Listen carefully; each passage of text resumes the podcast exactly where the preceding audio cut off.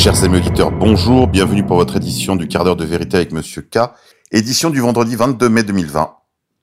N'oubliez pas s'il vous plaît de partager, commenter, mettre des pouces bleus afin de contourner le shadowban de YouTube.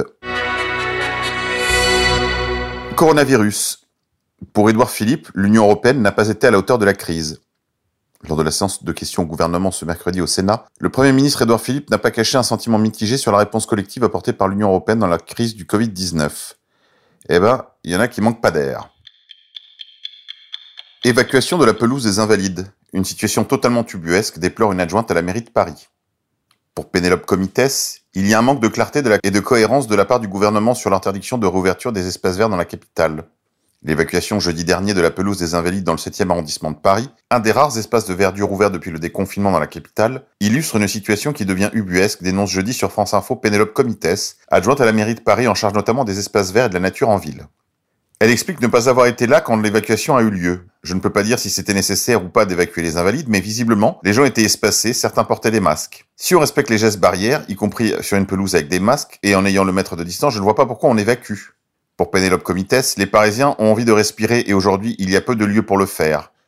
La mairie de Paris a demandé à plusieurs reprises la réouverture des parcs et jardins, ce qu'a refusé le gouvernement. On assiste quelque part à un manque de clarté et de cohérence de la part du gouvernement. On a un énorme problème de questions sanitaires. On est en train de provoquer le contraire de ce qu'on souhaiterait en termes de santé publique, et on est en train de créer des concentrations de population, regrette-t-elle. L'élu ajoute Je ne comprends pas bien pourquoi les autorisations sont données sur un territoire et pas sur Paris. En dépit des propositions très constructives que nous avons faites au gouvernement, pourquoi cette spécificité parisienne? On a l'impression de punir les Parisiens. Yves Lévy, scientifique et époux d'Agnès Buzyn, quitte le Conseil d'État. Au Conseil d'État depuis octobre 2019, Yves Lévy, scientifique, quitte ses fonctions. Celui qui est aussi le mari d'Agnès Buzyn n'a pas précisé les raisons de son départ. Monsieur Lévy avait été nommé à ce poste en octobre 2018 après avoir dirigé l'INSERM pendant quatre ans. Il avait annoncé le retrait de sa candidature à un nouveau mandat de président de l'INSERM face à de possibles conflits d'intérêts, son épouse étant alors ministre de la Santé. Pour comprendre pourquoi Monsieur Lévy a quitté ses fonctions, on pourrait regarder du côté du livre France-Chine, les liaisons dangereuses aux éditions Stock de notre confrère Isambard. Résistance. Jean-Pierre Pernaud, animateur du JT de 13h, est déchaîné. Il a poussé un nouveau coup de gueule en plein JT. Il y dénonce les incohérences du gouvernement. Ce mercredi 20 mai. Depuis la période de confinement, il se lâche davantage et prend le parti de donner son avis sur les sujets qui l'intéressent. Il n'a plus envie de se taire et on peut le comprendre. Ce mercredi, le présentateur de 70 ans a poussé un nouveau coup de gueule contre le gouvernement. Cette fois, le sujet du débat porte sur la fermeture des plages françaises pendant une durée indéfinie. Si la France a été déconfinée le 11 mai, ce n'est pas pour ça que la vie de la population est redevenue tout à fait normale. Les villes côtières pleines d'espoir ont déchanté quand elles ont appris de la bouche du Premier ministre Édouard Philippe que les plages resteraient fermées. De nombreux maires, préfets et personnalités se sont révoltés contre cette interdiction qu'ils jugeaient absurde. Face à tant d'indignation et de contestation, le gouvernement a décidé d'assouplir les conditions. Le Premier ministre a décidé que c'était au préfet de choisir de rouvrir progressivement ou non les plages, lacs et tous lieux aquatiques. Aujourd'hui, seules quelques plages ont rouvert dans l'unique but de pratiquer un exercice physique ou de promener son chien. Les gens ne peuvent donc pas profiter du soleil pour faire bronzette au bord de la mer. Et Jean-Pierre Pernaud, lui, ne comprend pas pourquoi les plages sont fermées. Il ne trouve pas logique que les rues commerçantes soient pleines de monde partout en France et que les magasins soient pris d'assaut alors que ce sont des espaces confinés. Il se demande alors pourquoi ce n'est pas les plages qui sont ouvertes alors qu'il y a de l'espace et que c'est en plein air. Quel contraste en tout cas avec ces images qu'on a vues tout à l'heure de rues commerçantes noires de monde, y compris dans les grandes villes, y compris dans les zones rouges. On l'a vu en Alsace, c'est vrai aussi dans des stations balnéaires où il y a des rues noires de monde alors que les plages sont vides, alors qu'il y a de l'espace, a-t-il fait remarquer en direct. Merci Jean-Pierre. International. Une télé évangélique agite Israël. Récemment autorisée, la chaîne est accusée de prosélytisme illégal. Les colons sont embêtés car la mouvance fondamentaliste américaine est un précieux soutien. À peine lancée, chez Lanou, première chaîne chrétienne évangélique à émettre en hébreu, fait scandale. God TV, le groupe américain diffuseur, est accusé de prosélytisme, ce qui est interdit auprès des mineurs sans autorisation des parents. Le gouvernement a ouvert une enquête. Tout avait pourtant bien commencé lorsque God TV signe un contrat de 7 ans avec un opérateur israélien de télécablé chez Lanou s'invite chez 700 000 foyers abonnés pour y répandre la bonne parole de Jésus dans les vies et les cœurs du peuple juif. Très vite, c'est le tollé. Nous avons des preuves que cette chaîne a l'intention de diffuser des messages missionnaires, s'insurge l'association nationaliste juive orthodoxe Yad Hashim. Malgré leur bonne relation avec des groupes évangéliques américains dont des millions de dollars financent largement les implantations juives, les colons religieux se sentent trahis. Chez Lanou ne verrait en eux que des Jews for Jesus, des juifs pour qui Jésus est le Messie, quand le judaïsme orthodoxe attend encore l'arrivée de son sauveur. L'avalanche de critiques n'a pas perturbé Ward Simpson, patron de God TV. La dernière chose que nous souhaitons, c'est causer des problèmes en Israël, assure-t-il, sans renoncer pour autant. Nous sommes des chrétiens et nous sommes appelés par le monde à prêcher la bonne parole, convaincus que le jugement dernier est proche et que les juifs doivent se convertir pour entrer au royaume de Dieu. Quand les fils du sionisme se touchent. International, Royaume-Uni. Des viols de masse passés sous silence selon du politiquement correct. La ministre de l'Intérieur britannique a annoncé la diffusion prochaine de documents qui devraient permettre de faire la lumière sur des faits d'exploitation sexuelle dont l'État s'est longtemps désintéressé pour préserver le vivre ensemble. C'est un tabou que Priti Patel, la secrétaire d'État à l'intérieur de Boris Johnson, s'apprête à faire tomber outre-Manche. Dans un communiqué publié sur le site du gouvernement britannique mardi 19 mai, il est annoncé qu'un document sur le fléau de l'exploitation sexuelle au Royaume-Uni, commandé par son prédécesseur, est à paraître.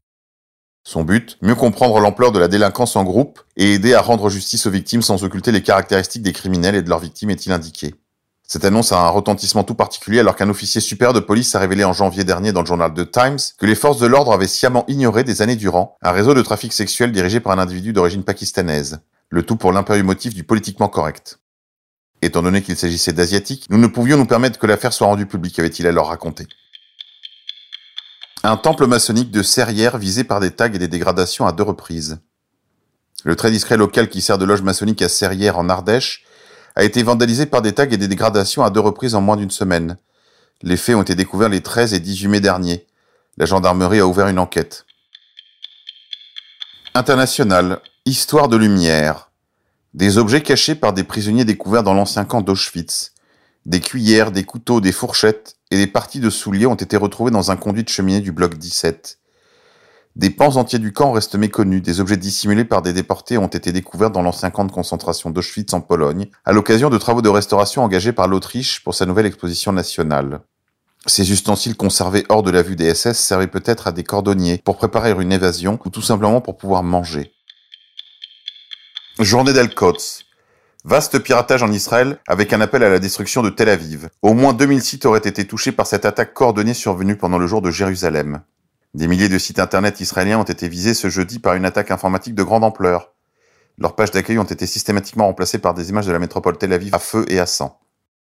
Selon les médias israéliens, plus de 2000 sites de grandes entreprises de municipalités, voire d'ONG, ont été pris pour cible, leur page d'accueil affichant le message en hébreu approximatif. Le compte à rebours pour la destruction d'Israël a commencé il y a déjà bien longtemps.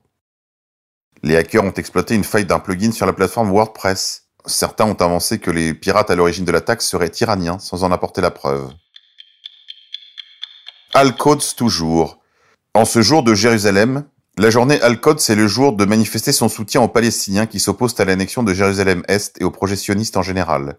Nous allons soutenir et prêter assistance à toute nation ou tout groupe qui s'oppose et combat le régime sioniste, et nous n'hésitons pas à le dire, à tweeter mercredi soir le guide suprême iranien, l'ayatollah Ali Khamenei, appelant à défendre les combats des Palestiniens. Accusant Israël de terrorisme d'État, le guide suprême a également affirmé que la nature du régime sioniste était incompatible avec la paix, car les sionistes cherchent à accroître leur territoire et ne vont certainement pas se limiter à ce qu'ils occupent déjà. Éliminer le régime sioniste ne veut pas dire éliminer les juifs, mais éliminer Israël, a-t-il encore dit, qualifiant les sionistes de cancer et appelant à chasser des voyous comme Netanyahou. Le premier ministre israélien Benjamin Netanyahou a répliqué dans la nuit de mercredi à jeudi déclarant que l'ayatollah Khamenei devait savoir que tout régime qui menace Israël d'extermination fait face au même danger. Média. Au coin. Le 17 janvier dernier, Apolline de Malherbe recevait Juan Branco dans l'émission Bourdin Direct sur BFM TV. Un entretien pour lequel elle vient d'être épinglée par le Conseil de déontologie journalistique. Il lui est en effet reproché d'avoir manqué d'impartialité. Dans les suites de l'affaire Pavlensky-Griveaux, on se souvient qu'Apolline de Malherbe avait passé la questionnette euh, Juan Branco, remettant en cause sa non-implication dans l'affaire. Ni une ni deux, son invité avait donc saisi le CSA afin de dénoncer une forme d'accusation. Mais c'est le Conseil de déontologie journalistique et de médiation qui a été saisi par 23 personnes entre le 17 et le 20 février. Ces dernières ont reproché à Pauline de Malherbe son absence d'objectivité et d'impartialité, son animosité et son agressivité, ainsi que le non-respect de la véracité des faits et du contradictoire. D'autres ont même estimé que sa conclusion accusant Juan Branco d'être un manipulateur pouvait être qualifiée de diffamatoire. L'ensemble de l'entretien avec Juan Branco témoigne d'une partialité envers l'interviewé qui dépasse la liberté d'investigation journalistique, peut-on lire en conclusion du rapport? J'ai bien connu cette bêcheuse dans une vie antérieure. Ça lui fera les pieds à cette nulle. C'est tout pour aujourd'hui les téléspectateurs, je vous dis à demain.